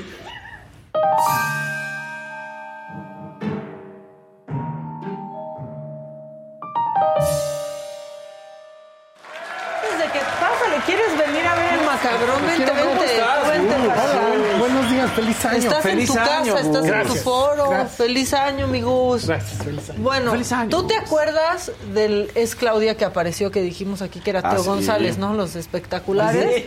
Bueno, pues ya que decíamos, ¿quién fue este Robin Hood? ¿Quién lo pagó? Claro. ¿Quién es esta alma caritativa que le sobran miles de cie- cientos de miles de pesos? Bueno, salieron los diputados. Salieron los diputados de Morena a adjudicarse, adju- como grupos terroristas, ¿no? Se lo adjudicaron ellos. este Y aquí estuvo la tuitiza, ¿no? Bueno, no, ese fue antes, cuando ya, ese fue después, cuando ya decidieron quitarlo. A ver, bueno, échenlo, échenlo. Ahí está. Mauricio Cantú, somos miles los ciudadanos que hemos aportado nuestro tiempo y recursos personales. Ajá. Bueno, sí tienen un súper aguinaldo que no tiene nadie, ¿eh? Eso sí es cierto, quizás sí le sobraba una lanita. También Miguel Torruco, el que se robó la foto de internet, ¿se acuerdan? Ah, El sí, que no le pagó sí. al fotoperiodista, bueno, él también, o sea, no, por un lado no le paga al fotoperiodista, pero paga los espectaculares, o sea, Dios da, Dios quita. Oye, ahora sí como que le pensaron, ¿no? ¿no? No fue el machote que copiaron y pegaron. Sí, O sea, ahora, así o sea, como que sí, como que su community se los cambió. Les dijeron, estas son las líneas bajo Bueno, esta. pues salieron, salieron con eso, ¿no? Este, pues Patricia Armendaris también lo, lo apoyó. Ellos dijeron que, pues como cualquier ciudadano lo están haciendo, pero son servidores públicos y claro que violentan el artículo 134 constitucional, que me van Claro. a decir, ¿constitu qué? ¿Qué es hacer eso? vaquita, Exacto. ¿qué es eso? ¿Qué es eso? espectaculares Y entonces, miren, ahí está Carmen Patricia Armendaris diciendo, hoy me llamaron de la oficina de la doctora para agradecerme gentilmente mi apoyo y les contesté que mi deber ciudadano Ciudadano. no se agradece. Mi deber es luchar por un México mejor para los pobres. y, por, y para eso, hashtag es Claudia. Bueno, pero también Carmen Patricia Armendaris, así le voy a decir a Carmen Patricia Armendaris, este, entró en Milenio con Carlos Zúñiga. Sí. Seguramente vieron. Una gritiza, primero le dice, hola precioso, hola precioso. Y ¿Cómo Carlos se queda como Sí, de, ¿cómo estás precioso? Y el otro de, bien, gracias, ¿no?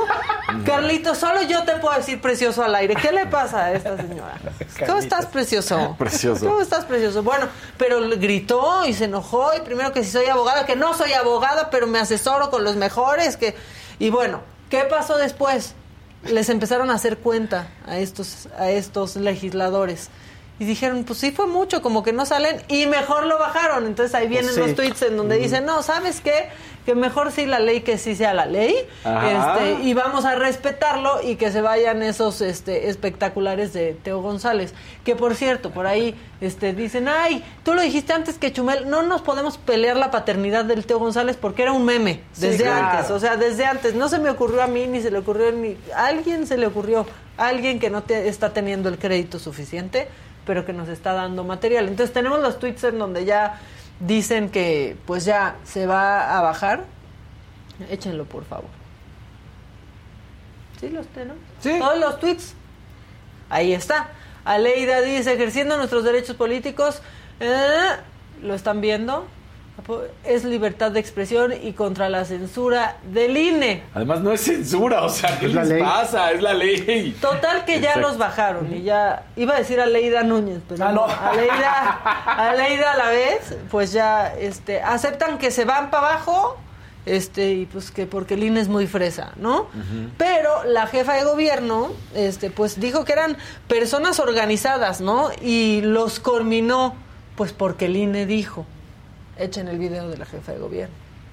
Eh, doctora, pues eh, se hizo viral en redes sociales varios espectaculares, otra vez con esta leyenda de Claudia con la sombra de usted. Eh, ¿Se deslindará de ellos? Ya, ya me deslindé. Ya lo, Fue- bueno, ya lo incorporé al Instituto Nacional Electoral desde el primero que alguien me mandó una fotografía. Ya nos deslindamos desde entonces. Ok. eh, y pues son personas que, que deciden organizarse y lo suben, pero no, de ninguna manera es algo que estemos nosotros promoviendo. ¿Los combinaría a que ya no hicieran eso? Sí, pues ya, el INE ya me pidió que los combinara.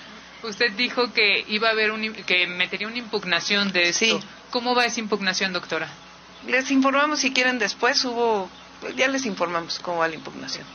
Y Martí va tres atrás como de, ay, un avión. Ah, sí, Ah, ¿no? sí, sí. Bueno, pues sí, ya, Cuando los hacen una campaña para cualquier empresa, poder coordinar los artes y que todo te salga en la misma tipografía, siendo No la misma manches. empresa, es un problema gigante. Enorme. Entonces, que hagan todo eso en la misma tipografía, con la misma gama de color, con el mismo Claro. tipo de corte, en alta definición, es Pero posible. son ciudadanos. Sí, Muy organizados. que que No se por- o sea, da la con- coincidencia que son legisladores, Claro. pero son Pero ciudadanos. manejan ¿eh? PNG, JPG y TIF. Sí, son ciudadanos así. ciudadanos normales, comunes y corrientes, con fuero. Con Claro. prestaciones superiores a las de la ley, pero, Pero esto, ciudadanos, claro. son ciudadanos, Iguales por favor. nosotros. Oigan, y otra cosa que, que sucedió estos días que estábamos este, en estado comatoso todos, que quisiéramos que hubiera sido una broma del Día de los Inocentes, fue este momento que nos dio la mañanera. No, ¿qué pasó? Lo de Lord Molecula. Era lo de Lord. Era lo Les de- digo, era otros Lord seguimos Molecula. en estado comatoso. Claro. Continuamos. También, también, también. Pero, este, sí tenemos el de Lord Molecular, sí te lo mandé, ¿verdad, Oscarín? Pero sí lo mandé. Sí lo mandé. Ah, bueno, está bien. Bueno, si quieren ponemos, po- podemos ponerlo también a él, si quieren. Ah, pero a Oscar aquí, que él explique lo que está pasando. Que dé cuentas. Que dé cuentas, que entregue las cuentas. No, no es cierto. Bueno, este, si quie- al que tengamos, si tenemos a Nacho Mier, lo ponemos. Y si podemos ver lo que sucedió en la mañanera, pues ya, nada más díganme qué puede ser. Si se puede, o si no ya, o denle control al suprimir a la máquina. Ya está. Eh, Nacho Mier, con este mismo tema de los espectaculares. dicho que ellos lo, lo, lo sufragaron de sus recursos propios, lo que han señalado quienes no están de acuerdo. Y yo lo que les hago un- una invitación a mis queridas compañeras y compañeros es que se serenen, que nos pongamos todos una bolsa de hielo en la cabeza, que pensemos en la unidad de nuestro movimiento, en la unidad de nuestro partido, que incluso hay cosas que nada benefician a quien tienen la legítima aspiración de participar en algo que es sustantivo para nosotros, que es la continuidad de la cuarta transformación. Nos une a todos la continuidad de un proyecto transformador. Entonces, derivado de eso, la política es emoción, es pasión, a veces la emoción gana más que la razón y lleva a este tipo de expresiones que, repito, yo conozco a mis compañeros, sé cómo actúan, cómo se desempeñan, conozco el temperamento de ellos y también sé que ellos van a, a, este, a serenarse. anuncios, diputado? Ahora sus sí, mañas. que sus razones tendrán, ¿no? Ya sé cómo se Su ponen. razón claro, tienen. para que los invitan. Sí, sí, Sí, su claro. razón tienen. Bueno, ahora sí tenemos lo de la mañanera, por favor. Esto, yo me desperté y dije, que no esté pasando esto, yo quiero estar alucinando, que sea una reacción de la vacuna. Pues no, sí sucedió. La molécula tiene un pequeño presente para usted. Me gustaría entregárselo a Jesús. Muchas gracias. Se trata de un libro para colorear eh, que tenemos con una alianza con Ablomanía. Eh, se trata de una camiseta de la molécula oficial. Así, así como también unos pines que hemos hecho en donde está el diablito y donde está usted.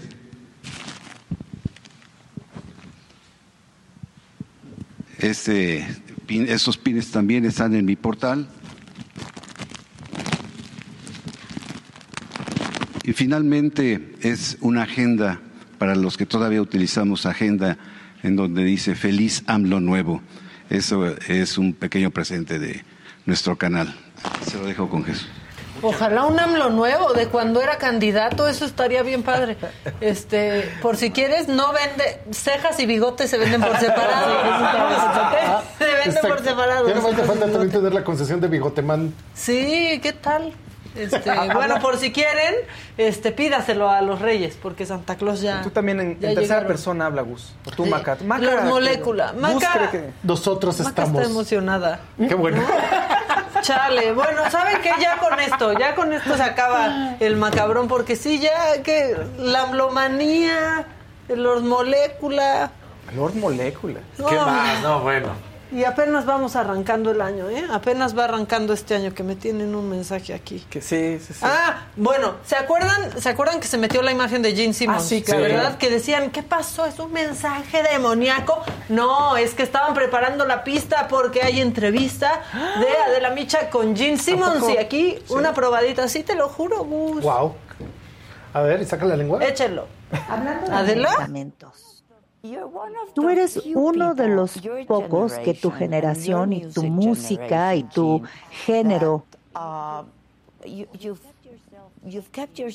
que siempre te has mantenido muy limpio con respecto al tema de las drogas, no drogas, no alcohol.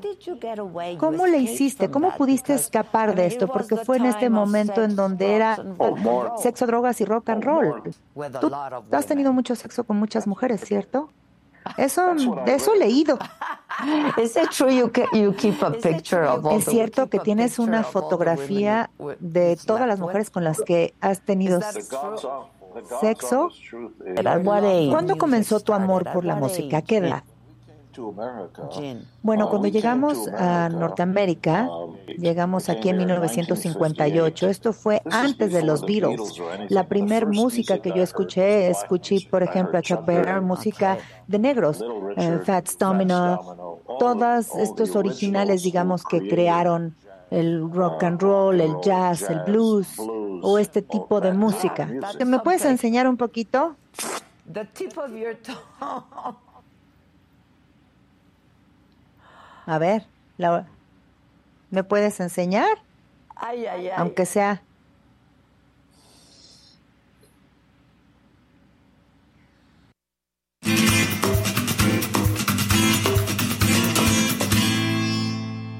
Le enseñó Gene Simmons solo la puntita de la micha, véanlo a las 7 de la noche y ya está aquí Gus. Pues ya estaba aquí desde hace un rato, pero este, ¿nos vas a dar un buen viaje o un mal viaje No, para el siempre es un 2023? muy buen viaje. Ahorita que estabas tú diciendo que ya viste Bardo, yo también ya vi Bardo, nomás aguanté 10 minutos, porque si quisiera yo estar oyendo los berrinches de un señor de 50 años acerca de todo lo que le ha pasado y el proceso para llegar al éxito y la fama, tendría yo un podcast. No, no, Entonces, no, no, no. qué flojera estar oyendo un viejillo ahí. Es que todo, todo me ha costado, me decían negro. Basta, Dios mío, qué Oye, pretenciosidad. Vi un tuit por ahí, no sé si lo dije aquí o dónde, que me dio mucha risa, que decía, Bardo es la muestra de que un hombre prefiere gastar millones de pesos en una película Millones de dólares. que Ajá. en ir a terapia. Ajá, a terapia. Sí, Dios mío, qué cosa, ¿eh?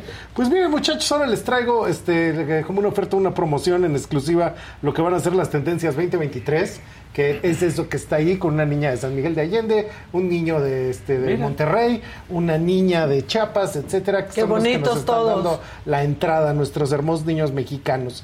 Y particularmente, resulta que el año 2023 es el año del conejo.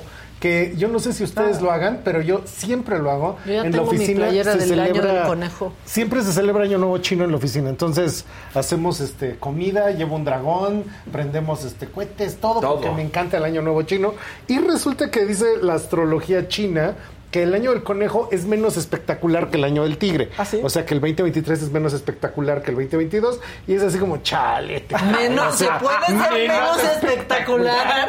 Pero que precisamente ante los augurios del conejo, lo que viene mucho es tener una familia, tener muchos hijos, a ver quién nos mantiene. Ay, y que es como un- conejos. Pues sí, como conejos. Claro. Y que es un año de la paz, de la esperanza, de la tranquilidad. Entonces, básicamente sobre de eso nos tenemos que ir. Ahora que eh, esto, eh, lo que vienen las tendencias, es que básicamente están pasando varias cosas al mismo tiempo en el horizonte. El año 2022 era casualmente la de la película Cuando el destino nos alcance. Ah, Soylent sí, Green. Ahí sale, sí. 2022 y eso era.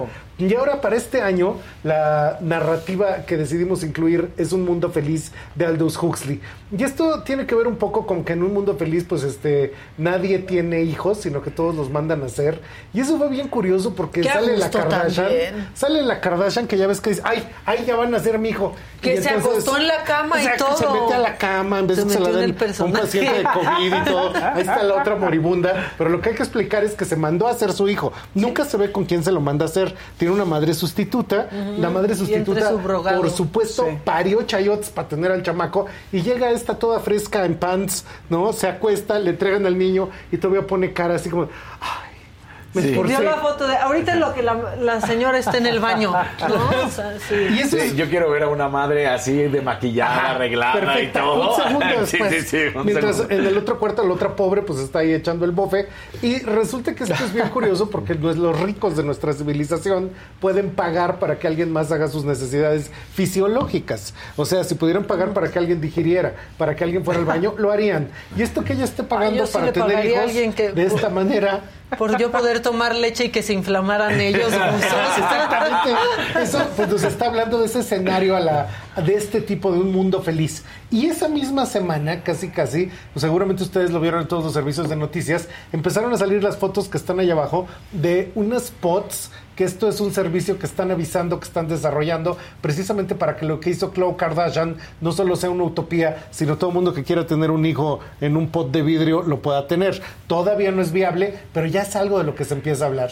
Y en esta novela de eh, Un Mundo Feliz de Aldous Huxley, todo mundo se la pasa bomba porque no tienen preocupaciones, no tienen estrés, porque todo mundo se mete una droga que se llama el soma y el soma los tiene contentos a todos. Ahora, en esta discusión de que las legalicen a todas, resulta que por ejemplo salió este libro San Francisco, que es así como San Fran Weirdo, o sea, Sí. como alguien, Sí. eh, algo San que está mal en San Fran Loco, San Fran Loco. loco. Y Sí. es acerca de algo que también está saliendo ahorita en todas las noticias, que en las ciudades que son más liberales en cuanto a consumo de drogas, una cosa que lograron es que tienen una gran cantidad de homeless, pero no el homeless, digamos, que pues está ahí porque no le queda de otra, De la guerra, sino el, ajá, el homeless de la guerra o, o alguien que tiene algún problema muy fuerte, sino que básicamente están con sus jeringas, Ah, pasas y Bueno, te- con el fentanilo, el por fentanilo, ejemplo, en. California, Ajá, es todo California, San Francisco, sí. ciudades San Bonitas Sí, eran, sí. San Francisco, San Diego, el propio Nueva York, tienen todas estas zonas como de ciudad perdida en medio de la ciudad. Y que eso pues básicamente no es tan positivo como lo que uno pudiera creer que estuviera pasando. Y en una última instancia, resulta que eh, American Eagle Outfitters, resulta que se compró unos centros de distribución, que son eso que se llama Quiet Trip y estos centros de distribución adentro hay robots que leen con código de barras todos los productos que hace American Eagle. Pero resulta que esto es para decidir cuáles van a tienda, cuáles van a e-commerce, cuáles van a estar en tienda departamental, etcétera. Pero American Eagle lo compró para dar servicios de logística no solo a American Eagle, sino a, Levi's, a retailers. Gap, Ah, a todos los retailers. Y esto va a ser bien interesante porque durante el 2023, lo mismo que pasa ahorita, cuando tienes hambre, a ti no te importa quién te lo traiga. No. no te importa si es Didi, si es Uber Eats o quien sea. Lo mismo va a pasar en este caso. Tú estás comprando Levi's, pero el que te lo trae es American Eagle. Y eso es algo que nunca se había visto, que las cadenas de distribución estuvieran tan Trabajando mezcladas que están trabajando para otros. Ahora, rápidamente yo quisiera regresar a la primera lámina y a todas las láminas que vieron, porque resulta que este reporte lo voy a dar urbi et orbi a la ciudad y al mundo este viernes, yo creo que por ahí de las 8 de la noche. Y una parte fundamental de este reporte es que ninguna de las fotos, ninguna de las personas existe. Todo fue generado por inteligencia artificial y básicamente esos niños fueron generados a través de nuestra unidad de inteligencia artificial para crear a estos personajes, al conejito azul, al robot, etcétera. Entonces, básicamente estamos generando todas las ilustraciones, simplemente escribiendo qué queremos y las computadoras lo sale. están realizando. Y esa va a ser una de las grandes cosas que van a estar pasando durante el 2023. Que ya ahora comenzaron a pasar ya al final, pasar. ¿no? Del año. Se- esta tecnología abrió el 15 de noviembre del año 2022. Estamos mes y medio después y las imágenes se generan con esa calidad. Entonces es increíblemente impresionante que en menos de un minuto tú escribes qué quieres, la máquina lo hace. Pero fue el principio de que las máquinas entiendan este, este tipo de órdenes y que estén haciendo este tipo de resultados. Pero ya hay, por ejemplo, simuladores. Esto es impresionante, esto les- se los traigo la semana que entra. Este, tú pides hablar con Marilyn Monroe y la computadora simula ser Marilyn Monroe, eh, saca toda la base de datos No, de todas las películas, todas las entrevistas, etcétera, y te empieza a hablar. Yo el, el otro día me eché una tarde con Isaac Asimov, el escritor de mi adolescencia, y fue increíble porque denso. le empecé a decir cosas que solo Isaac Asimov y yo sabíamos, y me contestaba el doctor Asimov, tienes toda la razón. Entonces era ¿Cómo se llama el muy programa? interesante. Hay varios, ya son Muchos, varios. Ya lo habías traído, yo me acuerdo. Sí. Que uno era baratito, gratis, y- Ajá, y, te daba más o Que menos. nos lo trajo, la verdad, Ajá. antes Lo de que trajimos se antes, muchísimo que antes hicimos de que Adela se hiciera mucho viral. antes de que empezaran los prototipos y después se volvió viral Sí, y todo el mundo con se hizo su y retrato y eso, Lensa, Lensa ¿no? es como la punta del, iceberg de una cosa gigantesca. Que no manches, nosotros todos estamos de que si un nuevo sistema, no, pero es que nuestros datos, el gobierno los va a tener. Sale una app, Y ahí estás. entregamos todo, nada Sí. más para ver. Y porque todos queríamos vernos en inteligencia artificial, porque todos nos vemos más guapos de lo que somos en realidad. Bueno, a mí no me pasó, yo, yo sí salía como Dani DeVito. Yo pero salí solo con más arrugas. En una solo salí este, con, con más arrugas. ¿Fueron ustedes los que pusieron a Vivian Westwood y a Pelé jugando? Sí, ¿verdad? Ajá, Lo vi sí. ahí. Fue en el segundo que murieron los dos, hicimos la foto de Pelé y Vivian La Westwood jugando cascarita. Entonces, eso fue increíblemente exitoso, miles de shares, etcétera. Pero pues eso está cañón. En una redacción normal, en el último día del año, fallecen estos personajes, ¿de dónde sacas caricaturista, ilustrador? No hay manera de traerlos. Solo y con la, la inteligencia, inteligencia artificial, artificial en 15 lo segundos, tenía la imagen lista. Sí, en lo que le mandabas WhatsApp al diseñador, ya, o sea... Ya se había perdido. Es las fotos. Sí, está padrísima esa imagen, la verdad. Entonces, a mí me encantó. esto de hecho es la posibilidad de que realmente podemos, eh, va a cambiar todo el diseño, va a cambiar todas las cosas precisamente porque ahora podemos imaginar cualquier cosa y verla de manera inmediata. y de hecho las consecuencias en diseño industrial, gráfico, arquitectura, este diseño de personajes están llegando porque precisamente se van a empezar a escribir los guiones, los textos. De hecho, en mi reporte se pudo haber escrito en inteligencia artificial porque ya puedes entrar a unos programas Sí. que le dices eh, Híjole, quiero una nota ya. acerca de tal cosa y te la escribe completa. Sí, sí, sí. sí, sí. Las noticias. se Las noticias, sí, sí. también. Sí. Y es por eso que a partir del próximo lunes... Nada, no es cierto. Oye, pues muy bien, ¿este dónde lo pueden ver? Este lo vamos a ver el redes, viernes ¿no? en todas mis redes y pues ahí mismo lo van a poder descargar y pues este para que todo el mundo venga y sepa cómo viene el 2023. Ahí Mira, está, esa fue la imagen, Trendo México. Está ahí está. Vivian. Westwood y Pelé jugando la última cascarita. De haberlo sabido, hubiera estado de portero el Papa Benedicto, pero pues ya no estuvo a tiempo, entonces no estuvo a tiempo la información, no, lo porque ya pudimos ves poner. que sí le metieron muchos goles. Bueno, también Pues- para otros, también para otros, el Papa. Oye, este, que Vivian Westwood también de pronto ahí había hilos en donde la ponían hasta acá, ¿no? Y otros donde le tiraban mucho también a Vivian. Yo creo que habría que recordar que doña Vivian es la inventora del Pong, pero cuando inventó el Pong con su viejo, con el Malcolm McLaren, Malcolm McLaren le dice, oye viejita, tengo una idea millonaria. Sí. Yo hago la música, los Sex Pistols, tú vendes las playeras, vieja. Y entonces ella inventa el look y es básicamente un evento comercial. ¿Cómo vender subculturas? ¿Cómo vender contracultura?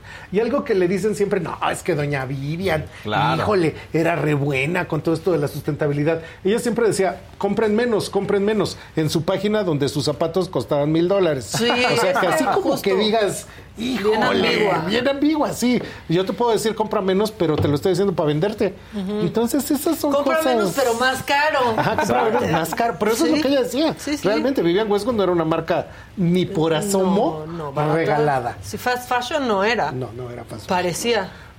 pero no era. Bueno, yo tengo mis cositas que sí me compré ahí con muchos esfuerzos y pues sí, todo para hacer punk de la tercera edad. Pues sí. Vientos. Pues muy bien, punk de la tercera edad. ¿Dónde te, que te sigan dónde para Pues síganme siempre en Trendo México y precisamente este viernes para que vean el acontecer de las tendencias de cómo viene todo para nuestro México en el año 2023. Muy bien, y ya viene. ¿Cuándo es el año nuevo chino? El año nuevo chino va a ser a partir del 31 de enero, siempre dura como 4 o 5 días. Sí, Entonces es toda ahorita está muy fiesta. cerca. Sí. Que ayer también, no, no es chino, pero esto es japonés. Para los japoneses el mejor día es el primero de, de enero. Entonces es bien padre ir en primero de enero a un restaurante chino. Regalan el, de japonés, perdón, regalan el sake. Este, y entonces te tienes que servir el sake y se tiene que caer así Ah, para sí. que haya abundancia. ¿Solo en Japón o también aquí en el Daikoku? No, aquí yo fui al Yoshimi, por ejemplo, que es delicioso. Este, ahí también están rellenos. Ándale. Lo han de rebajar con agua, ¿eh? Porque no regalan nada. Pero, este, sí, es para la buena suerte. Todavía aplica para hoy si quieren ir a, a comer japonés. Ah, pues Para bueno. empezar bien el año, oye, que Sí. haya abundancia. Ajá, mínimo. ¿No? Ya que es un año menos espectacular que el anterior. Sí, sí es que eso se podía, si es que eso podía suceder. Oigan, mañana aquí estaremos completamente en vivo, todo este equipo. Bueno, Gus no, porque a Gus no le toca mañana, pero este otros colaboradores sí estarán acá. Que tengan un gran inicio de año. Ojalá que ya no sigan con recalentado, porque ya, o sea, ya, por favor, no se puede hervir tanto el Sí, ¿eh? bacalao. Por favor. Por fa- este, cuídense mucho. Si ya regresaron a trabajar, pues aquí estamos con ustedes. Si no, pues qué padre. Pero Qué aquí padre. estamos con ustedes. Nos vemos mañana. Bye.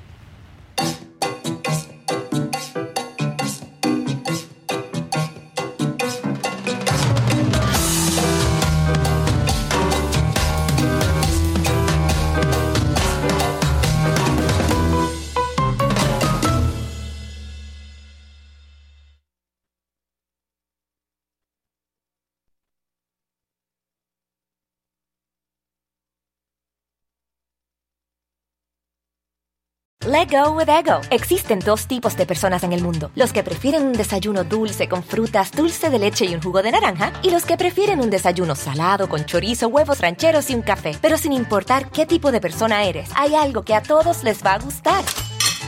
Los crujientes y esponjosos Ego Waffles. Ya sea que te guste un desayuno salado, con huevos o salsa picante encima de tus waffles, o seas más dulcero y los prefieras con mantequilla y miel. Encuéntranos en el pasillo de desayunos congelados. Lego with Ego.